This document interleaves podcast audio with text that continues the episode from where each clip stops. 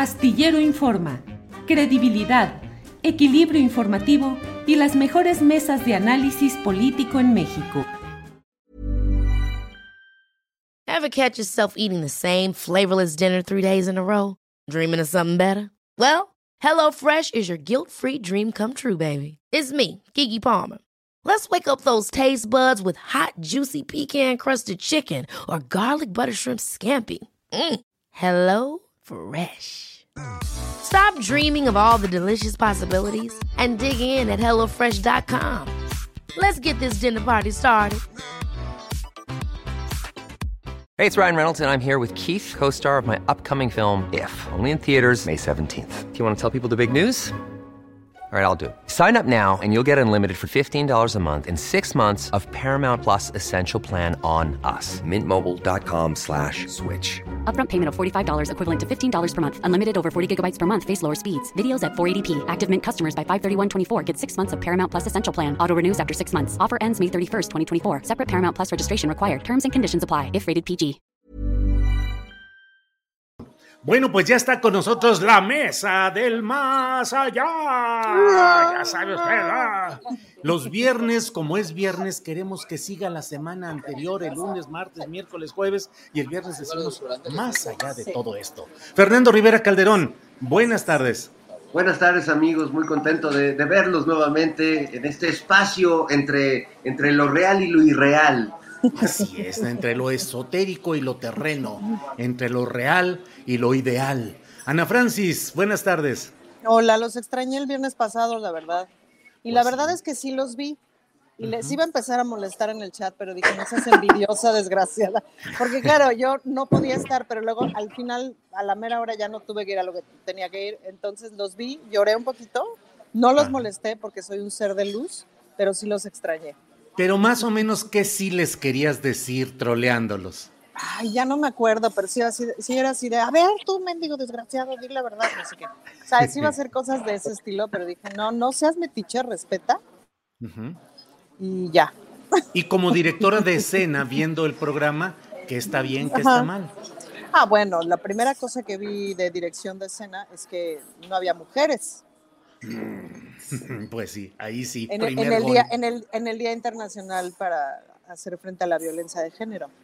Es un comentario nada, nada cizañoso que quiero dejar ahí, nada más, y ya me voy. Horacio, ¿qué le decimos? ¿Qué le respondemos? Nos quedamos.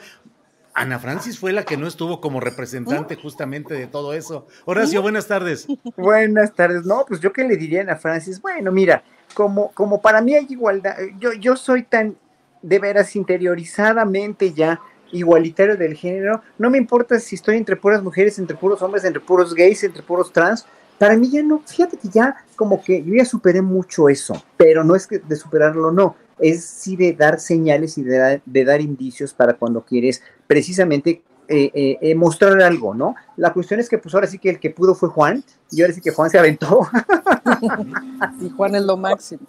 pero bueno, ah, obviamente sí. Yo, yo, yo, ¿qué más quisiera yo que, eh, no hubiera esas diferencias, no? Yo eh, soy muy, en ese sentido, soy, no, no sé si radical o no, no sé cómo me catalogarían la Francis, pero a mí no me importa si la persona con la que estoy hablando, la que estoy entablando una relación de cualquier tipo de negocios, de, de profesional, es, es hombre, mujer, trans, eh, eh, no sé, no, no me importa mucho, pues, ¿no? O sea, no estoy, no estoy siempre contando cuántas mujeres y cuántos hombres, porque para mí siempre ha sido igual, siempre han sido exactamente lo mismo. Sé lo que han sufrido las mujeres, sé lo que están sufriendo todavía los trans y lo que siguen sufriendo las mujeres y lo machista que es la sociedad, pero como yo no soy machista, a mí, a mí lo único que, lo que desde mi trinchera digo, no, gracias, no me meto en eso, pero sí hay que seguir educando, siempre.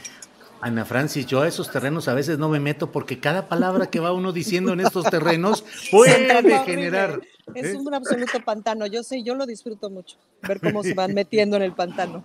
Cuando a mí me toca dar alguna leve opinión sobre esto, camino, pero así a tientas para decir la relación, el equilibrio de la mujer, Ya. porque, ay, ay, ay, y luego las clasificaciones que ahora son tantas, camino así. Fernando Rivera Calderón, ¿Diciembre te gustó para que se fuera qué? Pues mira, la verdad es que se- ellos se van solitos, diciembre no tiene la culpa. Este, Diciembre no tiene la culpa Ni de diciembre su ni la canción ranchera. ni, ni la bonita canción Ni la ranchera. bonita canción. Que, que si vamos a hablar de canciones este, de fin de año, yo prefiero esa que dice este, que me sirvan de una vez para todo el año. Porque sí, siempre es un mes donde las emociones se ponen a flor de piel. Pero sí creo que eh, los que se están yendo, pues llevan mucho tiempo despidiéndose como si no tuvieran ganas de irse, pero en realidad van preparando el camino, ¿no? Y- Estás que te vas y te vas y te vas y no te has ido. no te has ido, ¿no? Este, lucha, la voz de, dicen que no hay peor lucha que lucha Villa, pero la verdad es que la lucha era, era grande. Y sí, eh, pensemos en un ejemplo al azar, este, Ricardo Monreal, ¿no? Ah, Nomás tú, por así, bueno, sí se te ocurrió. Al azar. Al tú, azar. Sí, sí, sí. Sí, sí, lleva sí, sí, sí. meses tirándose al piso, como no he visto a ningún futbolista en el Mundial, este, rasgándose las vestiduras como tenía mucho que no he visto en una telenovela o en La Rosa de Guadalupe, haciendo un, un espectáculo que, la verdad, nomás, él, él es su, su propio público. Bueno, él y Gibran, su osito, Ajá, que es como, Gibran viene siendo el osito de Monreal como, como Sandra Cuevas, Como el osito de Sandra Cuevas. que es su asesor. Ya, Oye, ya se supo que... No es el osito, es el hocico. El hocico. O el hocico, mi hermano, un hocico cubano. ¿Sabes? No, sí es el osito, porque es el osito del poder ajeno. Y cree que el, eh, para tener ese poder, por ejemplo, el poder de convocatoria, la fuerza moral que tiene el presidente de la República, pues estos creen que nomás es de, ir a, a la tienda y comprarlo, o de pedirlo, o de decir yo quiero tener eso, ¿no? Como, como quien quiere unos, como el niño que quiere un osito que ve en el aparador. El poder no se consigue de ese modo, el poder no se consigue este, rasgándose las vestiduras en los medios. Este, si, yo, si yo aquí empiezo a llorar porque quiero ser presidente de la República, pues me van a ver con cierta conmiseración y, y- y van a decir, chico, pobre Fer, ¿no? Este, Oye, entonces, entonces Fer saca esa conclusión que no es el osito, sino celosito, es celosito. Celosito. es, es Es celos. celosito. Sí, sí, sí, sí. Celosito. Es un bonito celosito. juego de palabras. Yo lo sé, pero, pero para que la gente esté en el mismo canal que tú y que yo y que todos aquí, es celos, es celosito. Sí. Entre celosía, celos, osito y de todo. Fernando, gracias. Ana Francis, en diciembre, ¿qué te gusta que se vaya y qué te gusta que se quede? Ay, en diciembre me gustaría que se fueran las malas mañas de, de hacer chicanada y media con el presupuesto, porque ya estoy viendo venir la larga noche del presupuesto que me toca el 15 de diciembre. Yo, yo sí padezco mucho no dormir, Julio, la verdad. O sea, yo, y yo no, hay algo que ya me pasó, con- hay, algo, hay algo que ya me pasó con la edad, mijitos, que es que cuando me quiero ir a dormir, es así de necesito una cama, un colchón ahora mismo y me empiezo a poner de muy mal humor. Ya como que no tengo el filtro de, de la, del, o sea, el filtro de la buena educación, se me va para la fregada y me empiezo a poner de muy mal humor. Entonces empiezo a ver que viene la larga noche del presupuesto. Entonces estoy como meditando, ¿no? Porque, porque una tiene que llegar bien con su espíritu ahí, porque como a las 5 de la mañana ya quieres matar a la gente, ¿no? Mucha discusión necia, pero digamos que, pues, sí es bien importante aguantar. Diciembre me gustó, diciembre me gustó para el, para ir enfilando, para ir enfilando la siguiente parte de la carrera, que es bien interesante, Julio.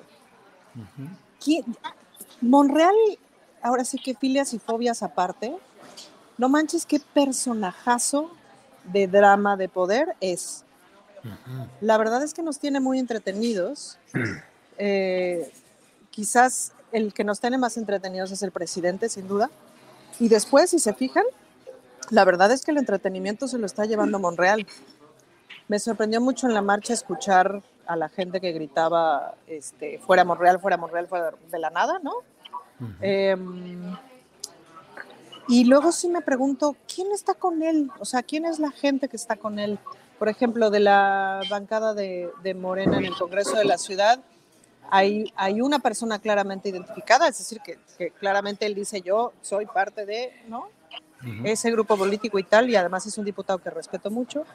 Em, pero no veo mucha gente más, así que diga, y Gibran, obvio, no veo mucha gente más que siga, no, no sé si hay movimientos populares, no corporativistas, pero populares que lo respalden. Probablemente los hay, simple y llanamente yo no los veo. Y siempre me pregunto, ¿qué está haciendo este Ricardo III? Pues, ¿no? ¿Qué, ¿Para dónde va a dar la vuelta? La verdad es que me sorprende. Es un tipo muy inteligente y me sorprende cada movida que hace. Oye, Ana Francis, ¿y va ganándose el favor, aunque sea de cierto segmento del público? Yo no creo que del público, fíjate. ¿Se está ganando la alianza con los impresentables? Sí, siempre. Yo no sé si no la tenía, ¿eh? Pues Eh, la verdad, y más bien la está presumiendo para conseguir sabe qué cosa, pues, ¿no? Lo, lo que yo creo es que Monreal se ha convertido realmente en una telenovela andante. Sí. Es, es un dramón eh, que camina Sí, y que sí, da sí. entrevistas en latinos y que va a, a los lugares más impresentables. Pero de- va de moviendo la estructura dramática y eso es muy interesante porque no sabemos cómo va a terminar esto. De veras Ricardo, casos de la vida Monreal. Casos de María Monreal. Sí, porque a ver, opción A, mira Julio, muy bien, Julio, tú Muy bien, Julio. Ah, Eso, hombre, mira. algo tenía que aprenderles, compañeros. Ya va a salir sketch el próximo fin de semana en Operación Mamut, así dirá casos de la vida Monreal. Pero, Oye, pero, opción, oye. o sea, opción A se puede ir para la fregada, opción B se queda y se alinea, opción C se queda y sabe qué consigue, opción D se va con Movimiento Ciudadano, opción E es el candidato de la alianza, o sea, cual- y la verdad es que cualquiera de esas cinco cosas es posible. Horacio, Es un alma decir. Monreal, es un alma Monreal nada más. es un alma, alma Monreal. Eh, también se puede hacer ahí juego de palabras. Horacio, eh, diciembre, ¿te gusta para qué? Y no sé si lo digas en términos musicales o vivenciales, como tú quieras. ¿Para qué te gusta diciembre? Para que pase rápido, porque de veras. ¿No te la pasas bien en Navidad, Horacio? Fíjate que me la paso bien descansando y no, y no, y no haciendo, realmente haciendo cosas que nunca, nunca me da tiempo de hacer.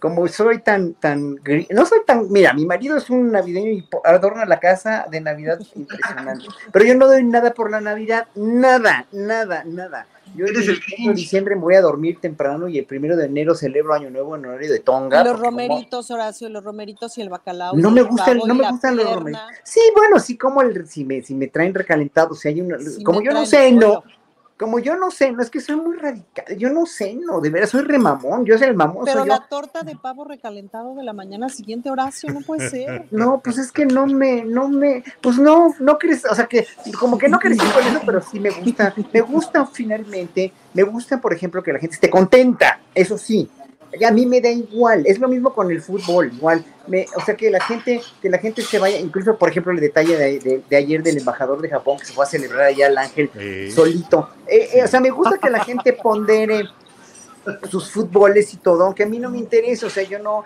no, o sea, porque yo soy, en ese sentido, no me gusta sentirme rehén de nadie, ni de nada, ¿no? Eh, eh, mucha, o sea, yo los veo y digo, yo sí estaría ahí, me sentiría, o sea, yo respeto lo que la gente, la, la gente hace, o que la gente ve el fútbol eh, eh, en masas así tremendo, y en Australia, y en México, y en cualquier parte de Europa, y de todo el mundo, pero yo, si estuviera ahí, yo me sentiría que fuera rehén de un movimiento más que, más que futbolístico realmente per se, pues es, un, es un movimiento total absolutamente económico de mucha lana y de mucha corrupción que ya se ha, ya se ha dado, eh, ya se ha, ya se ha dado aquí y, en, y- en muchos otros espacios, se ha dado la explicación. Entonces yo me sentiría, yo, yo, yo, me sentiría como rehén. Sin embargo, respeto como el debate con Tortoledo, que estuvo con Tortoledo. por eso este, muy tortuoso, Por eso tortuolero, es tortuolero. Era tortuolero. Pues estuvo, estuvo muy interesante, pero pues yo no me voy a sentir rehén de ninguna religión nunca, porque siento que la religión para controlar a la gente lo que hace es tener rehenes. Entonces yo no quiero ser rehén de nada. pero ya, ya se te dijo que un día la voz de Jesús te va a llamar y vas a, vas a ser iluminado y vas a entrar al reino de, de- de Cristo. Como De si fuera la única y la más verdadera. O sea, el Mira, Horacio, yo por eso, yo por eso soy presbilesbiana. Sí, pero no, no, no, diciembre me da, me da igual, pues me da exactamente lo ¿Y tu oído musical, Horacio, qué sucede cuando escuchas taratata villancicos, por no. todos lados? No, a mí me gusta más oír el concierto de Navidad de Corelio, de Torelio, el oratorio. Los de Navidad de villancicos alemanes que son una chulada, ¿no? Los villancicos son muy bonitos y los villancicos Los mexicanos también, de, de la época virreinaria, hay un compositor, Gaspar Fernández, que es bastante bueno. No es, no es la gran cosa, obviamente, no éramos colonia de un país en, de un país en decadencia musical, y aquí la iglesia controló mucho también, hizo mucho daño la iglesia, ¿eh? o sea, ya- a Tortolero ni le dije el daño, eh, ¿Se este, el daño esta cultural. canción de, de Televisa de esta Navidad? No, no, no, no. No, no, no. Se la ponemos a Horacio tortures a. No, ya no, no, gracias. Entonces yo así soy, punto. Punto. Oye, yo, nada más hablando de villancicos, yo quisiera hacer una nota a pie de página que hace poco que fue una exposición ahí en el estanquillo sobre los gustos musicales de Monsiváis, que tenía un, un rango de gustos musicales muy amplios. Muy amplio. Parece que la colección más grande que tenía y el género que más le gustaba, aunque usted no lo crea, eran los villancicos. No. Y había una gran colección de discos de villancicos de Carlos Monsiváis. Y yo nada más para abonar al, al espíritu Grinch de, de señor Scrooge de Horacio Franco, pues retomo una bonita frase del historiador Edmundo Gorman que decía que la Navidad no es más que la venganza de los mercaderes contra Cristo por haberlos expulsado del templo. Claro, y vaya, vaya, que ha sido toda una venganza. Es una gran, es una gran Sí. frase. Sí. Fernando Ah, ah, Perdón, además no compro nada nunca en Navidad, no compro nada, o sea, Nada. prefiero comprar todo a, a- a lo largo del año que comprar en Navidad. Ana Francis, ¿de dónde es este señor Horacio Franco? ¿De qué mundo? A ver, Pues no sé, porque además estás de acuerdo, Julio, que es un tipo muy dulce. Y es Sí, un buen sí, ser humano, claro, básicamente. claro, sí, Es que toco flauta dulce. ¿Cómo quieres que sea flauta. flauta dulce. turum, pum, pum, pum, pum. Venimos, desayunamos payaso todos, ¿verdad? Clownflex todos. Oye, Fernando, y que me topo el otro día en las redes sociales, en las cuentas de Twitter, con un video donde veo una persona a quien yo conozco, que se llama Fernando, gritando, We are the Chairos, y no sé cuántas cosas. ¿Por qué andabas cantando ese tipo de cosas, Fernando Rivera Calderón? Te vi muy entusiasmado. Yo pasaba por ahí y de pronto vi una multitud siguiendo a, a un hombre que en vez de abrir las aguas, más bien se metía al fondo, de los- en medio de los peces. Eh, y bueno, eh, la verdad es que vivimos una experiencia muy, muy tremenda, insólita, para quienes hemos ido a marchas toda la vida y hemos estado siempre en las calles. Yo la verdad nunca había experimentado pues una fiesta de esa magnitud. Eh, para muchos fue una locura lo que hizo el presidente y su equipo, un, arriesgarse, porque bueno, hay gente que siempre ve estas, estos peligros inminentes cuando, cuando la gente nos juntamos, pero la verdad es que fue fascinante el fenómeno eh, masivo eh, de quienes estábamos ahí, de, de quienes cuan- cuando pasaba el presidente, como al tiempo que se arremolinaba la gente alrededor de él, la pobre Claudia Sheinbaum iba así como, como como esos este, inflables que ponen afuera de las automotrices, ¿no? Así que, y, y el pobre Jesús así casi le arrancaba la, la camisa, pero la misma gente iba cuidando y los mismos que estábamos alrededor iban, iban diciendo, cuidado y cuídenlo y abran el espacio y, y, y aquel pues como, sí, como, como un personaje casi bíblico, literalmente, y yo creo que sí, no hay que... No hay que restringirnos, lo he dicho muchas veces aquí, la figura de López Obrador no solo debe analizarse desde la perspectiva política, sino desde la perspectiva sociológica e incluso religiosa, porque genera una verdadera devoción, no ciega, y creo que ahí también quisiera precisar, porque a veces los críticos dicen, claro, son unos este, devotos eh, irracionales, no, es una devoción racional, es una devoción que tiene un contexto político, pero que ha derivado en amor, en un legítimo amor hacia este personaje, una, una cosa que yo nunca había visto. Y sí, cantamos ahí con los compañeros de Operación Mamut, pues ese himno que, de que compuso Queen hace tantos años, que es We are the Chairos, my friend. Así lo, así lo compuso, ¿esa era la letra original, Fernando? Claro, pues Freddie Sí. Mercury era super chairo, ya lo sabemos. Nomás, él no lo sabía del todo, pero ya tenía todos esos principios y, este, Claro. y cuestiones políticas, ¿no? Al final, creo que muchos coincidimos, no se trata solo de López Obrador, es un movimiento que conjunta muchos, muchas luchas de muchos años por muchos tipos de causas y derechos, pero no podemos negar la figura magnética, carismática, eh, en todo el sentido de la palabra que tiene el actual presidente de la República. Es innegable. El que, de veras, el que no lo quiera ver, pues es que no, no, no está. Mira, ahora que oía a Ferriz de Con diciendo que el presidente es Macumba, eh, pues eh, habla de que no, no están entendiendo qué está pasando ahí. Hay que, hay que acercarse para ver el fenómeno. Tú estuviste ahí y, por cierto, me mandaron muchos saludos. Recibimos mucho cariño, muchos personajes que estábamos ahí. Eh, yo agradezco mucho las muestras de afecto, pero también me pasaron muchas que, les hiciera llegar a ustedes porque pues creo que los quieren mucho ahí en, entre, en la chairósfera. En la chairósfera, muy bien Fernando. Ana Francis, ¿qué te gustó y qué te disgustó? También, ¿qué cosa no te gustó de la propia marcha? Pues me gustó que me cansé, Julio. Acabé con la cadera hecha cajeta, las pantorrillas hechas cagada, seis callos nuevos en los pies, ¿no?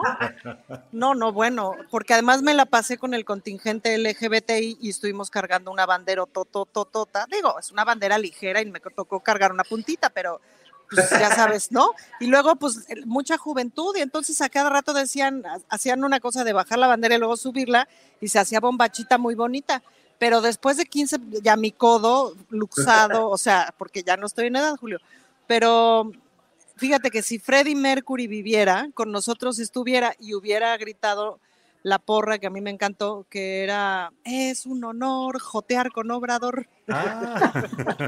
esa fue una chulada de porra. Entonces, pues sí, me cansé. ¿Qué me gustó? Pues la verdad es que me encantó ver a tanta gente de tantos lugares distintos y yo no sabía todavía si iba a marchar con el contingente LGBTI que se estaba organizando o si iba a marchar más bien con las mujeres o si iba a marchar más bien con Coyoacán. Pero cuando llegué con la banda LGBTI, cuando se hizo lo de la bandera y ahora les íbamos a marchar con la bandera y esto, fue como muy importante decir, sí, esto tiene que estar aquí presente y la, la banda de todo el país tiene que ver que la diversidad también está dentro de Morena y también está dentro de este, de este movimiento y que no se nos tiene que olvidar, pues, ¿no?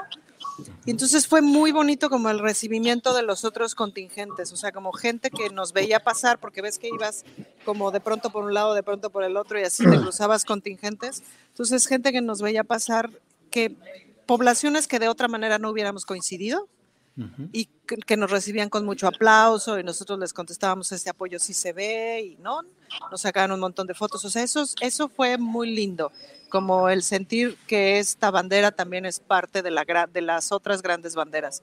Eso es lo que más me llevo en mi corazón. Y pues todas las pancartas alrededor de me acarré a mí mismo, Incluso me fue, me pasó que una que yo vi que decía, no alcanzan las tortas del mundo para agradecerle al presidente, algo así decía, lo fotografié y lo titué, lo tuiteé, y sí le puse una frase así como de en su perra vida van a entender esto si no se acercan tantito a este movimiento, algo así. Sí, sí puse lo de en su perra vida, que sí, pues se me salió de mi corazón decir, vayan a decirle acarrados a su perro padre, pues, porque era como, no manchen, ¿cómo no ven esto? Como dice Fernando, ¿cómo no ven esto? E, esto no ha pasado nunca, no manchen.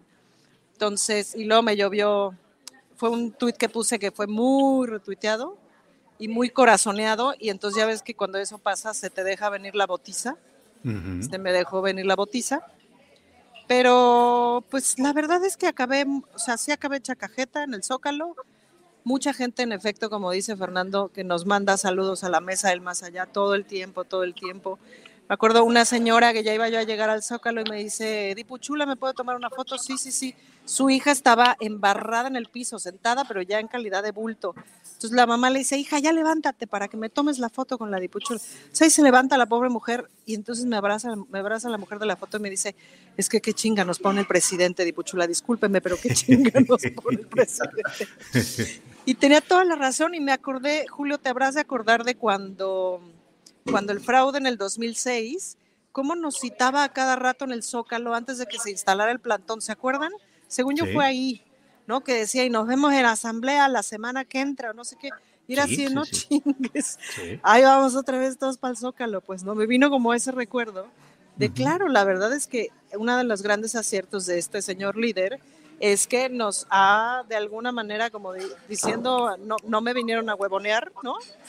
Este, y sí, esto sigue, o sea, esto tiene que seguir, porque además, en efecto, el, el hombre ya se va, o sea, el hombre ya va en la salida, ya va en la recta final.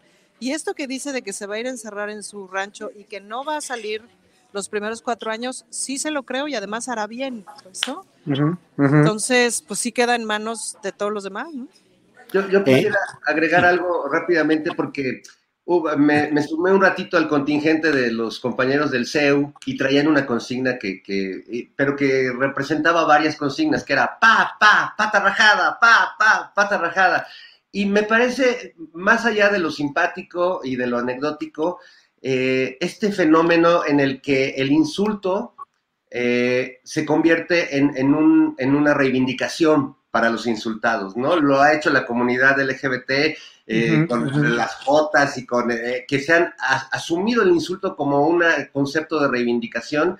Y esto que pasó con el patarrajada de la señora de la marcha en defensa del INE, que además nadie de quienes estuvieron en esa marcha matizó, moderó, se disculpó por los comentarios que hizo esta señora, eh, pues me, me encantó ver que en la, en la marcha eh, encabezada por el presidente, bueno, no encabezada por el presidente, más bien encabezada por esa masa alrededor del presidente, eh, asumió el patarrajada como, como una cuestión hasta de orgullo. Y, y muchas personas decían, yo soy patarrajada y a mucha honra. Y, y me, me encanta, porque es, es un, una, es un fenómeno de, de todos los movimientos en resistencia eh, y que es una gran cachetada con guante blanco a la violencia del lenguaje, a los insultos, así de decir, ¿saben qué? Tu insulto me lo pongo y me va muy bien y no me molesta, ¿sabes? Puedes seguirme insultando, porque en realidad el que insulta, pues solo se describe a sí mismo eh, y creo que fue un fenómeno bonito dentro de la marcha. Bien, Fernando. Horacio Franco, tus impresiones, ¿qué te gustó, qué viste, qué apreciaste, qué te pareció, eh, qué te disgustó también de la propia marcha? Por favor, Horacio. No, pues no me disgustó nada.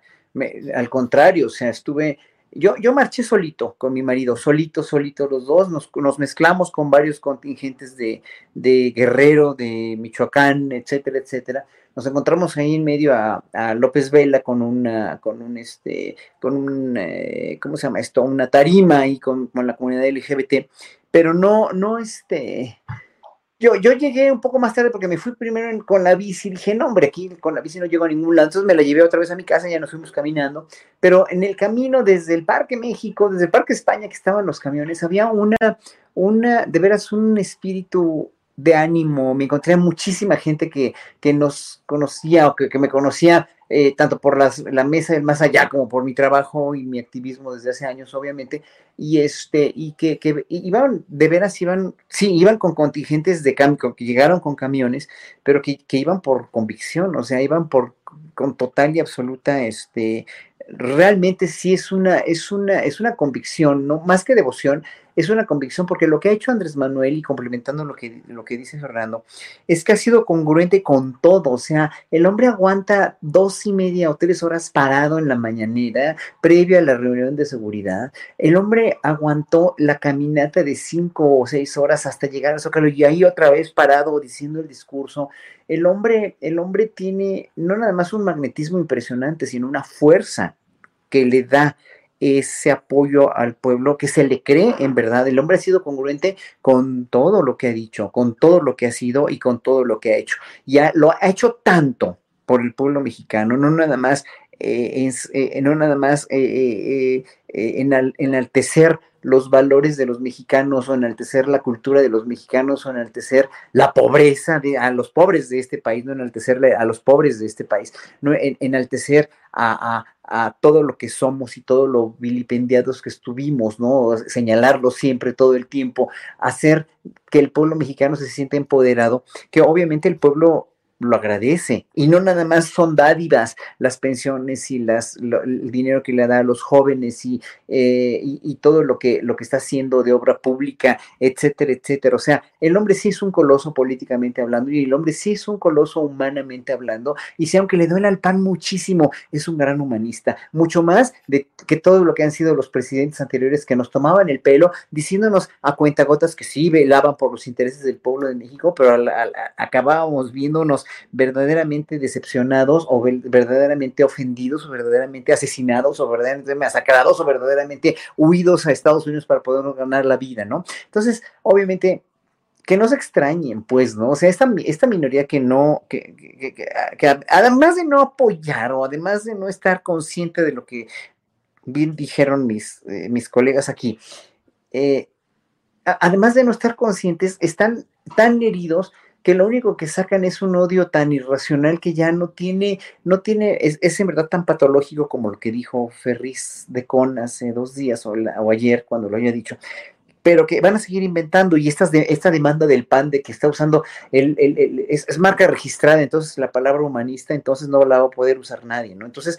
la palabra de, humanismo, pues entonces que se, el que debe levantar la demanda sería Erasmus de Van Rotterdam, ¿no? Erasmus de Rotterdam, que él fue el que empezó el movimiento humanista entonces, ¿no? Y bueno, ¿qué fregados, ¿no? O sea, están, están, están viendo, eh, digo, sabemos que están muy heridos, sabemos que están muy dolidos, pero mira, ayer viendo a los, este, a los empresarios que, firman este acuerdo del 20% más del salario mínimo. Está muy bien, pero si comparamos, ayer está, en el programa de los periodistas este, estuvo el, director de la Comisión de Salarios Mínimos. O sea, en México, no, creo que hay un, el, el, la, la, este, lo que dan los empresarios, lo que da una empresa, lo que gasta una empresa en, realidad en su infraestructura salarial para sus empleados, con todo y, aguinaldos, con todo y bonos, con todo y lo que sea, es el 6 o 8%, a lo mejor creo que es el 8% de su, de, su, de su capital, ¿no? Y lo que da en Europa son 70%, o sea, debería, o sea, deberían de darles todavía vergüenza a los empresarios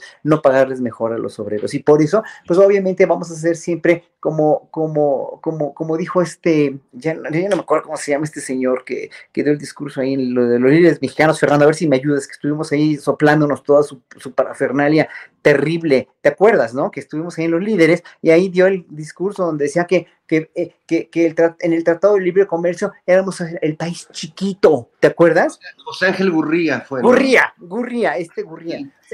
el ángel de la dependencia. No, no, bueno, y, hablando como si hubiera salvado él la economía nacional y todo el mundo aplaudiéndole, bueno, todo el mundo menos Horacio y yo.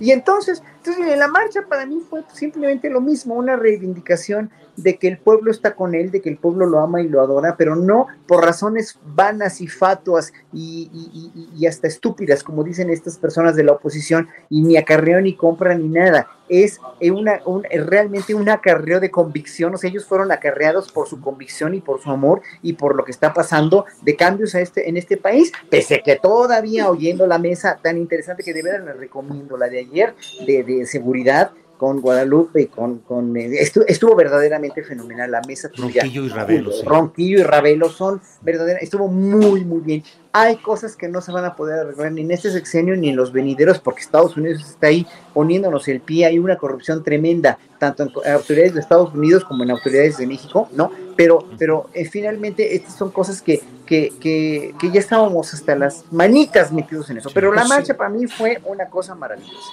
Ahora, sería interesante pensar, Julio, con este asunto del salario mínimo. ¿Cuál debería de ser el salario mínimo, pues? Ever catch yourself eating the same flavorless dinner three days in a row? Dreaming of something better? Well, HelloFresh is your guilt-free dream come true, baby. It's me, Kiki Palmer. Let's wake up those taste buds with hot, juicy pecan-crusted chicken or garlic butter shrimp scampi. Mm. Hello Fresh. Stop dreaming of all the delicious possibilities and dig in at HelloFresh.com. Let's get this dinner party started. Hey, it's Ryan Reynolds, and I'm here with Keith, co star of my upcoming film, If, only in theaters, May 17th. Do you want to tell people the big news? All right, I'll do it. Sign up now and you'll get unlimited for $15 a month in six months of Paramount Plus Essential Plan on us. Mintmobile.com slash switch. Upfront payment of $45 equivalent to $15 per month. Unlimited over 40 gigabytes per month. Face lower speeds. Videos at 480p. Active Mint customers by 531.24 get six months of Paramount Plus Essential Plan. Auto renews after six months. Offer ends May 31st, 2024. Separate Paramount Plus registration required. Terms and conditions apply if rated PG. A lo mejor deberíamos de pensar que el salario mínimo debería de rondar en los 20 mil pesos. 20 mil, sí. Que ese debería de ser el piso mínimo. ¿Y por qué digo que lo deberíamos de pensar? Es decir, uno, pues porque estamos lejos de, pero dos, como para imaginar qué valentía política y qué voluntad política y qué tamaño de voluntad política se necesita para dar justamente esos saltos. Pero ese debería de ser un piso mínimo, Julio, de cualquier país desarrollado, por ahí, da, por ahí andan, ¿no? Oye, pero Eh, hasta les convendría, les convendría a los empresarios porque habría más consumo. Claro. Entiéndanlo, o sea, no es una cuestión de, es que ellos no van a perder pero, nada pero nunca. sí es, no, sí, sí pierden, Horacio, y sí es importante verlo. Digo, eh, ¿cómo se llama el dueño de Twitter? Este, Elon que quería, Musk. Elon Musk, que justamente quería poner unas condiciones laborales pavorosas. Es decir, claro que, o sea, claro que si le aumentas al trabajador el doble del tiempo de trabajo y le pagas la mitad, pues ganas más dinero. Lo que pasa es que es absolutamente indecente y, tendríamos que aspirar a otra cosa. Y eso es justamente lo que hace el neoliberalismo, esa competencia tan, o que es que competencia tan feroz, pero todo- todas esas grandes fortunas están construidas sobre la espalda de la gente que- que- que ha puesto justamente todo ese tiempo y todo ese dinero. Pero si, todo, si, si en cada discusión política y económica pensáramos que el salario mínimo debería estar en los 20 mil pesos y que la semana laboral debería de ser en serio de no más de 40 horas, en realidad debería ser de 36, o sea, sí hay que empezarle a pensar de otra forma, ¿no? Sí, Y que las semanas de vacaciones deberían de ser por lo menos cuatro de entrada. Cuatro. Fernando Rivera, pero a mí se me hace que con ese tipo, aún con esos aumentos al salario mínimo y con todos estos eh, eh, beneficios que plantea Ana Francis, un personaje como Alito Moreno no alcanzaría a tener el tren de vida al que está acostumbrado y que es además pues el ejemplo de lo que plantea su partido, el revolucionario institucional. Y resulta que Alito que estaba primero de gran villano, sobre todo por los zarpazos laidescos del jaguar de los martes, eh, pues de pronto parecía que ese personaje no tenía reivindicación posible.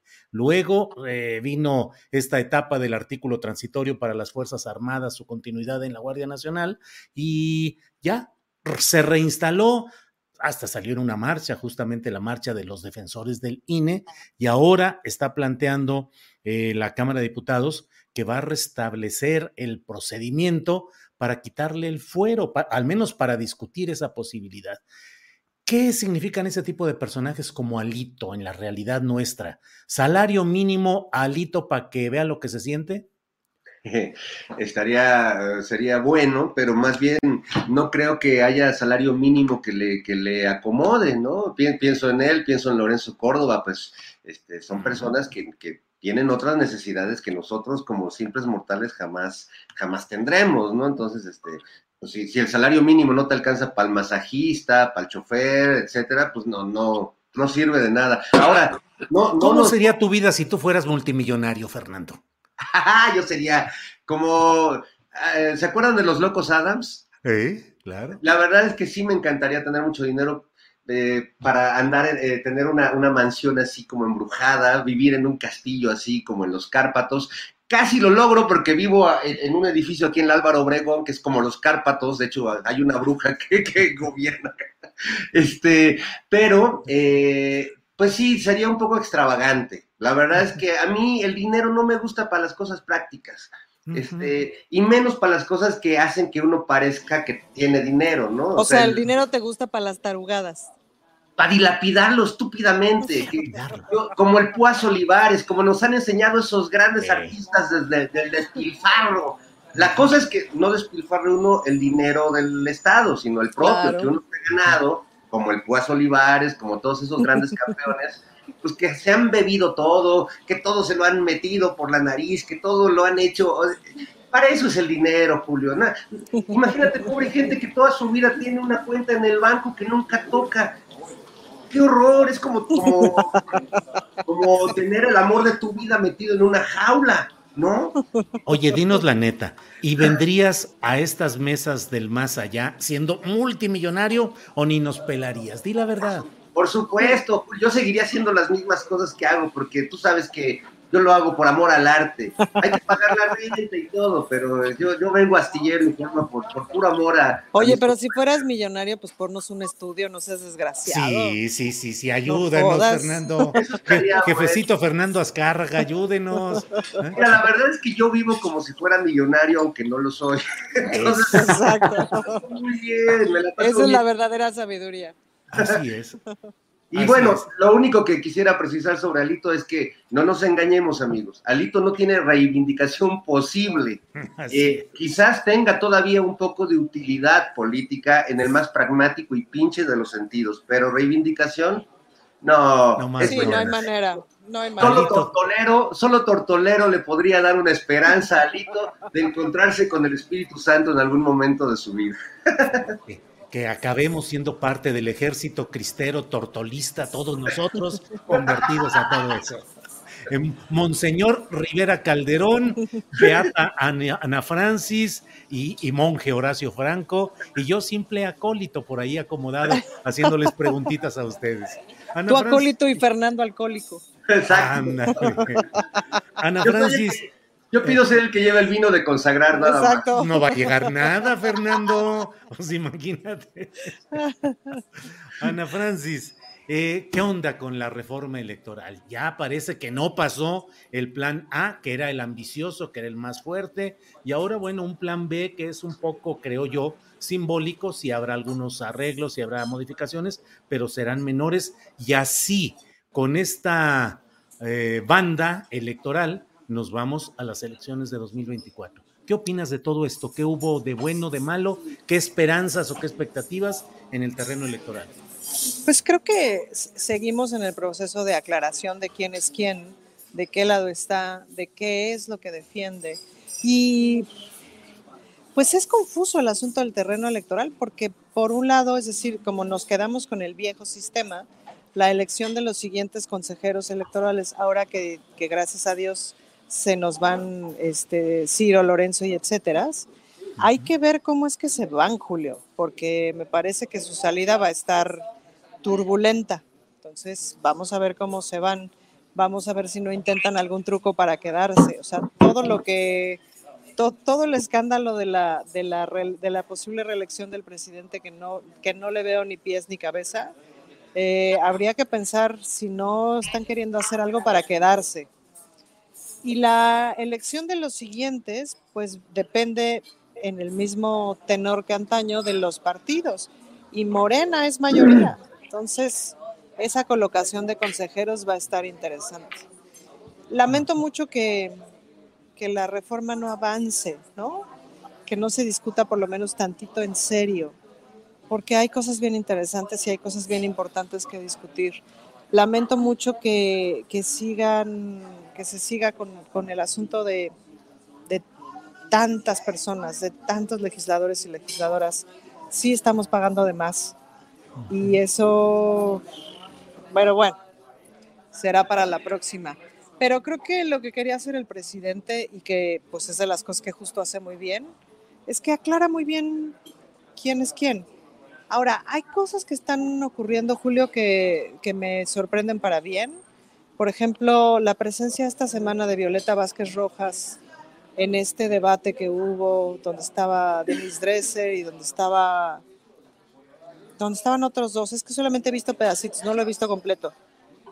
Pero la presencia de Violeta me pareció buenísima, es decir, alguien, ¿no?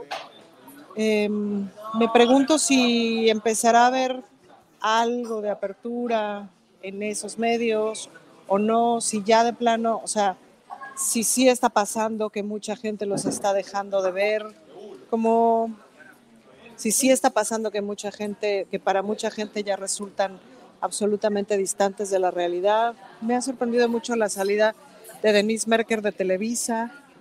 No sé qué significa, no sé ni cómo interpretarlo. Me han llegado como chismes, ¿no? Em, que además era alguien que yo respetaba muchísimo hace años como a Carmen, que yo respetaba muchísimo hace años. Em, en fin, esos reacomodos ahí me parece que son interesantes. Bien, Ana Francis. Eh, Horacio, mm, ayer me entrevistaron en un programa que recomiendo que se hace desde Uruguay, que se llama, el programa se llama Macondo. Macondo. Y la, y, y la, eh, el, eh, la mm, organización se llama Caras y Caretas, es la, es, la publicación exactamente Caras y Caretas, que tiene un programa que se llama Macondo. Ahí está Ina Afinogenova, Marco Teruggi y Leandro Grille. Eh, fue una plática muy interesante, la pueden ver ahí. Ellos están en carasycaretas.com.uy de Uruguay.com.uy. Pero me decían que si en la realidad política era de verdad viable que un personaje como el presidente López Obrador pudiera retirarse y dejar la conducción de un movimiento político. Y yo les decía que a mí me parece que que es muy difícil, que la marcha del pasado domingo implicó una concentración de poder enorme, una adhesión popular enorme y que ese capital político podrá ser transferido a la continuidad de su proyecto en la persona adecuada, pero que creo yo que López Obrador va a quedar como una especie de garante, siempre dispuesto a salir en el momento adecuado si es que hubiera algo preocupante en ese proceso y que a mí me parece que incluso en términos de un absoluto pragmatismo político a un personaje con esa concentración de poder popular, pues eh, tiene una responsabilidad también de mantener el cuidado de la continuidad de ese proyecto. ¿Cómo ves ese planteamiento? ¿Coincidas, coincides o difieres de él, Horacio? No, mira, yo, yo lo, que, lo que hay que ver es lo que hizo Andrés Manuel desde hace 25 años, antes. O sea, esta es la cúspide, esta es la, la, la, la cereza del pastel de toda su vida. Entonces él, como ya logró lo que quería, y creo que es, o sea, no creo que sé que es un hombre muy sensato, es un hombre que ya dio lo que tenía que dar. En un momento dado, no, no es como, como como este Mújica, que, que, siguió de senador o de diputado, me parece, después de que tuvo su presidencia muy, este, obviamente muy, muy bien lograda en el Uruguay, ¿no? Que te recomiendo, por cierto, tú decías en la videocharla de ayer que quieres ir a Uruguay. Sí, vete, Julio, te, procúrate un viaje ahí, porque es una sociedad muy interesante, muy, y es un país, es un país precioso. Montevideo es una ciudad maravillosa, te la recomiendo mucho. Pero ahí en ese sentido, yo creo que López Obrador eh, yo, creo que, yo creo que el presidente mexicano tuvo esa lucha tan extenuante durante años y años y no perdió eh, o no le robaron la presidencia dos veces, ¿no? Este, como, como, como a López Obrador. Entonces yo creo que López Obrador ya está coronando y cristalizando todos sus esfuerzos y él sabe que en un momento dado tener una sobreinfluencia ya más allá de la que está teniendo ahorita y sentando las bases bien de una transformación como él la quiso, como él la soñó, como él la trabajó durante años recorriendo muchas veces cada municipio de este país, obviamente ya yo creo que él se, se está dando cuenta de que, de que puede aportar mucho más si deja a alguien muy bien plantado en la presidencia con las bases de la 4T y eh, el siguiente presidente o la siguiente presidenta va a hacer eh, finalmente una, una consecución de esto, pero claro, tiene que poner a alguien que lo vaya a hacer bien, que sepa que lo va a hacer bien y que lo va a hacer de la misma manera. Yo creo que pues ahí entre las corcholatas que se destape el que se quiera destapar, si quiere ser Monreal, pues que luche por ello, yo lo dudo mucho, eh, obviamente, pero que finalmente eh, esto ya no tiene vuelta de hoja, y sabe él también eso, que ya no, ya no hay vuelta para atrás, o sea, no es nada más la marcha lo que, lo que, lo que conlleva a, lo que me conlleva a decir esto, es todo lo que ha hecho en cuatro años, todo lo que ha logrado, toda la estabilidad económica, los salarios mínimos, bla, bla, bla, bla, bla, o sea, todo lo que ya sabemos, que parece ser que a esta gente lo que le hace falta es que se lo restringen otra vez día con día y hora con hora en la cara. Pero bueno, para que se den cuenta, pero no lo, a la oposición me refiero, ¿no? Entonces, obviamente nosotros sí sabemos que todo eso que ha logrado está por cristal, está por, por, o sea, ya está logrado y está con el siguiente presidente o la siguiente presidenta está por finalmente tomar unas riendas de un país mucho más sólido, mucho más rico, mucho, con mucha más repartición equitativa de la riqueza, con muchos más eh, frutos de, de, los que él sembró. Pero yo creo que él ya no, eh, ya no va a tener, o sea, yo, yo lo considero sensato y creo que sí lo va a hacer, ¿no? Si alguien le quiere pedir consejo, pues obviamente obviamente este, eh, eh, eh, pues le va a pedir consejo en privado, pero no se va a meter en la vida política. Ya lo dijo y espero que sea cierto, porque a López Obrador, en verdad, yo sí le creo en ese sentido. Bien, Horacio, gracias. Eh, Fernando, ¿qué Julio, sucederá? ¿puedo, Sí, perdón, ¿puedo claro. meter mi cuchara tantito antes de Fer? Todo, Es que adelante.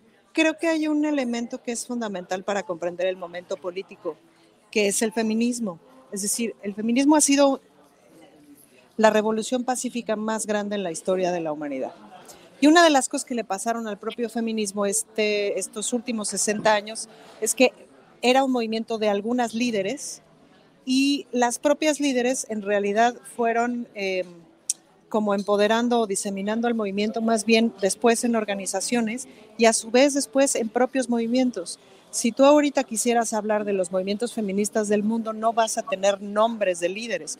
Lo que vas a tener son corrientes, las jóvenes de acá, las de estas de acá, las de encapuchadas de acá, las que hacen esto, las que son un montón de corrientes de movimiento, porque el propio feminismo disolvió justamente el entender el poder como eh, en cabezas de liderazgo.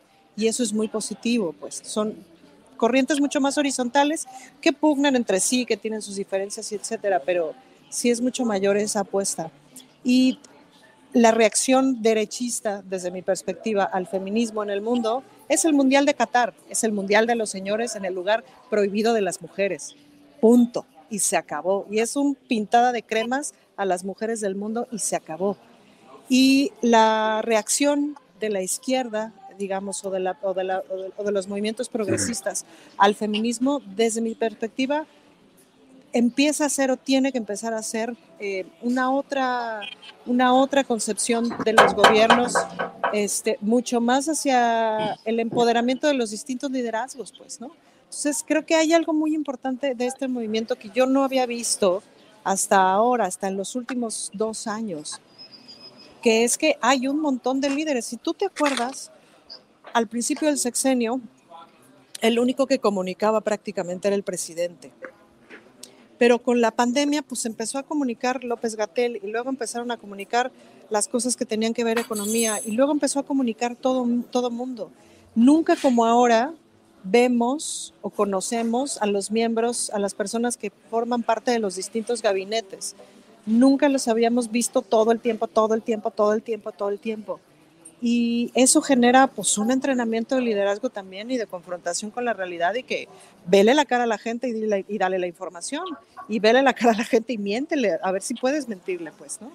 Eh, entonces, sí me parece que hay muchos liderazgos y, y, esa tiene que ser la apuesta, es decir, este no puede ser un movimiento de un líder y un montón de seguidores, sino tiene que ser un movimiento de un montón de liderazgos, sin seguidores, sino más bien un montón de liderazgos pienso que el movimiento, en la parte luminosa del movimiento, está yendo hacia allá. Lo otro me parece ir hacia el pasado. O sea, el esperar líderes es ir hacia el pasado. Bien, Ana Francis. Eh, Fernando Rivera Calderón, eh, ya estamos en la parte, nos quedan seis minutitos de esta parte correspondiente al Canal 22, pero dinos, ¿Qué onda con el fútbol? ¿Ya no vas a ver fútbol? ¿Vas a seguir atento? Eh, ¿Qué onda? ¿Cómo viste México? Eh, pancartas, ¿te la crees lo que dice Televisa y eh, John de Luisa y todos estos directivos? La propia Denise Merker que hizo una autocrítica de, bueno, pues estamos mal y es una autocrítica. ¿Para dónde vamos? ¿De la patada, Fernando? Bueno, de entrada me encanta que, que la, la, crítica a, al desempeño de la selección salga de la empresa que se ha dedicado a corromper el fútbol mexicano históricamente, ¿no? Digo, no, nada que ver con, con Denise como periodista, pero sí que sea Televisa el medio para decir qué mal está el fútbol, a ver si toman decisiones, pues, pues a ver si escuchan los de arriba en la empresa, pero, ¿sabes? No va a cambiar nada, porque aunque México tenga el desempeño mediocre que ha tenido en cada mundial, el negocio no, no, le pierden, venden camisetas a montones, venden productos a montones, logran eh, a través de, sus comentaristas y, y, periodistas deportivos hacer que la gente, bueno, que son, ya sabemos que el periodista deportivo es un periodista muy raro, Julio, que así como te da una noticia, te vende un panquecito o un refresco, ¿no?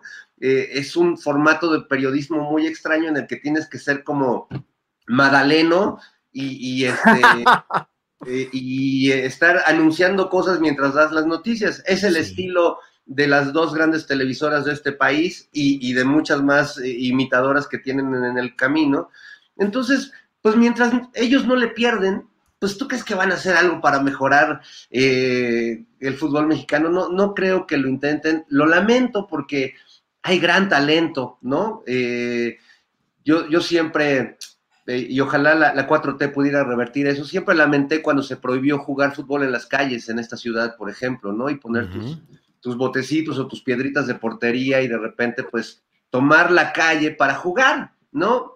Parte de, de- del- las tragedias neoliberales que vivimos es que se nos prohibió jugar fútbol en la calle y yo siempre creí que era un factor de, de cohesión y de, de comunidad que ayudaba incluso a que muchos chavos pues no se fueran por otros caminos. ¿Cuándo se, ¿cuándo se prohibió, Fer? Nunca supe. Pues ya, ya tiene un par de sexenios, supongo, ¿no? Ha de haber sido Poco. está prohibido. Eh, ojalá se, se Lo revierta. anoto.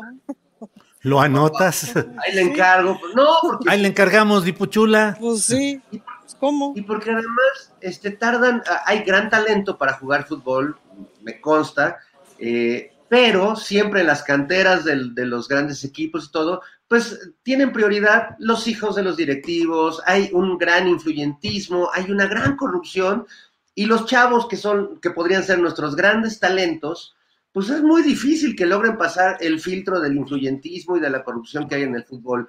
Y pues terminan los muy buenos, pues siendo este, señalados por el dedo mágico ya cuando tienen 26 años, cuando ya, o sea, demasiado tarde. Es un sistema muy gandalla, muy corrupto, donde si metieran tantito la mano, podríamos este, llenar un sector de la cárcel de tanta corrupción y tanto saqueo que ha habido a partir del fútbol mexicano. Yo creo que es un tema bien interesante, pero dejemos de pensar nada más en los jugadores y en el técnico. Hay una estructura de corrupción que además no le ha perdido nada, no pierden un solo peso, aunque la selección pierda cada mundial.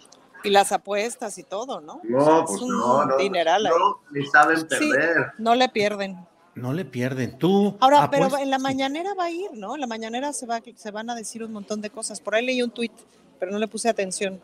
Yo también leí eso. Sí, de Amir Ibrahim, Amir Ibrahim pidió. Ajá. Que se que ir a, pues, a explicarnos, ¿no? Yo tampoco entiendo muy bien, digo, no le he puesto atención. O sea, me queda claro que la corrupción afecta un montón en el fútbol, nada más no, no me queda claro cómo opera. Digo, lo que está ahorita contando Fer, pues me aclara algunas cosas, pero Oye, pues sí sería en el interesante fútbol saberlo. En el, en el fútbol y en la música clásica y en todos lados, querida Ana Francis, en todos lados.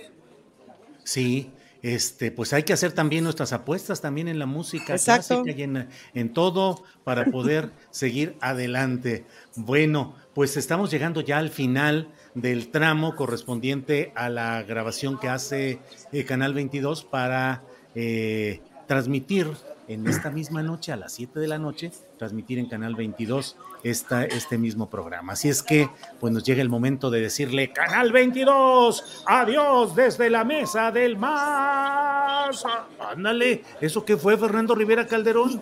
Está medio complicado. ¿Qué fue? Ah, Ay, ¿cómo se ve? bueno, pues Luego les enseño a hacerlo, amigos. Me troné mis, me, me troné mis deditos, babos, yo también, pero, bueno. con pues, y- Sí, sí. Bueno, pues ahí va Horacio, ahí va, ahí va ya. Bien, pues gracias en Canal 22 que se transmite esta retransmisión. Se transmite la retransmisión, vean nada más lo que digo. Ahí la lleva ya Ana Francis, mira. Bueno, pues muchas gracias. Hasta pronto. Adiós. Bueno, y nosotros seguimos aquí adelante con nuestra transmisión en YouTube y llega el momento de los de las gustadas eh, aportaciones personales en forma de postrecito. Horacio Franco, ¿qué nos dices? Bueno, nada más de, respecto al fútbol, ya no tengo nada que decir porque nunca en mi vida ve- veré ni, ni veo un partido de fútbol, respeto mucho lo que hacen cuando lo hacen bien, pero pues aquí lo que menos cuenta son realmente ni cómo juegan, como decían, ni los futbolistas, y, pues todos son unos renes de la FIFA, ¿no? Y de, este consumismo y de esta corrupción.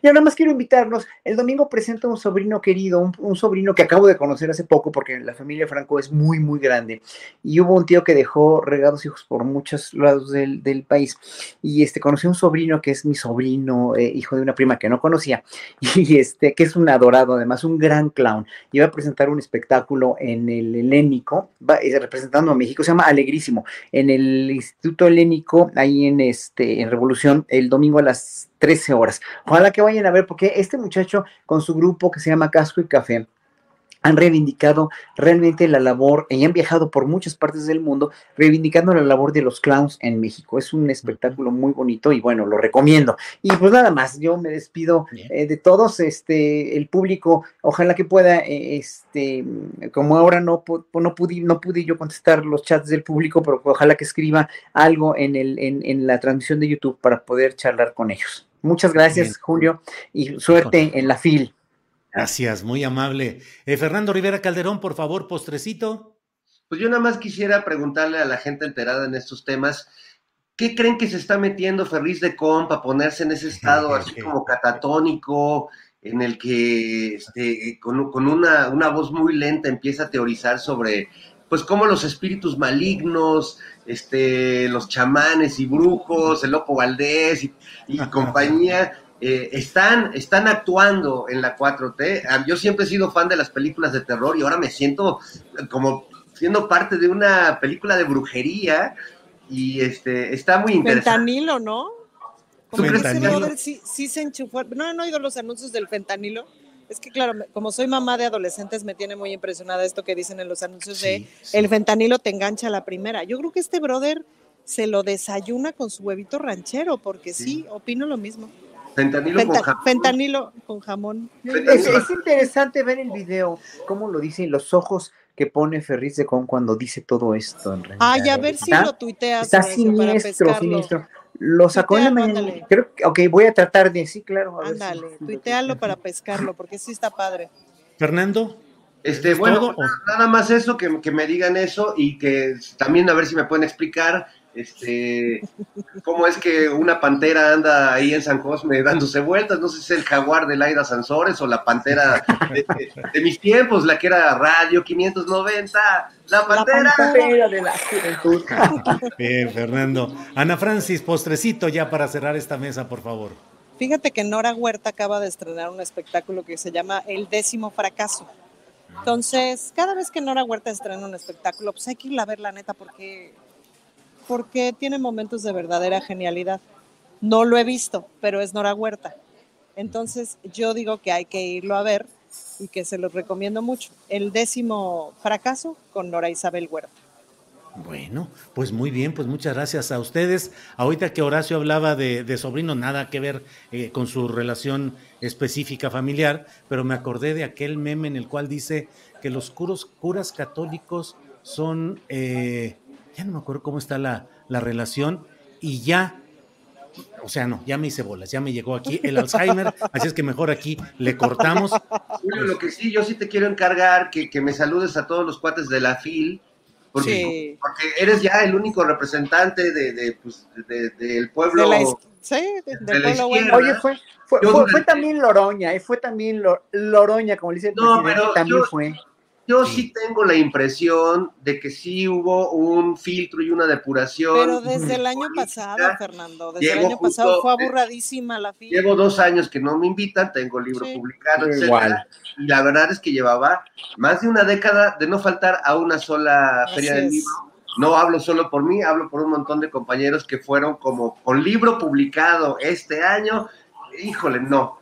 Y, hoy un, uno de los platillos importantes es la presentación del libro de Agustín Laje, que es el principal ideólogo argentino de la derecha y la ultraderecha. Agustín Laje tiene presentación. Horror al crimen. así, que bueno, ahí, nos lo saludas y, y, represéntanos. Este... Sí, ahí voy a estar yo en primera fila ahí. Este puño, no, este, el de la derecha. Este puño sí se ve. Muy bien. Fuerza, Julio, fuerza. Fuerza, fuerza. Bueno, que estén muy bien. Nos vemos pronto. Gracias, Fernando. Gracias, Ana. Gracias, Horacio. Hasta luego. Adiós. Chao. Ever catch yourself eating the same flavorless dinner three days in a row? Dreaming of something better? Well, HelloFresh is your guilt-free dream come true, baby. It's me, Kiki Palmer. Let's wake up those taste buds with hot, juicy pecan-crusted chicken or garlic butter shrimp scampi. Mm. Hello Fresh. Stop dreaming of all the delicious possibilities and dig in at HelloFresh.com. Let's get this dinner party started.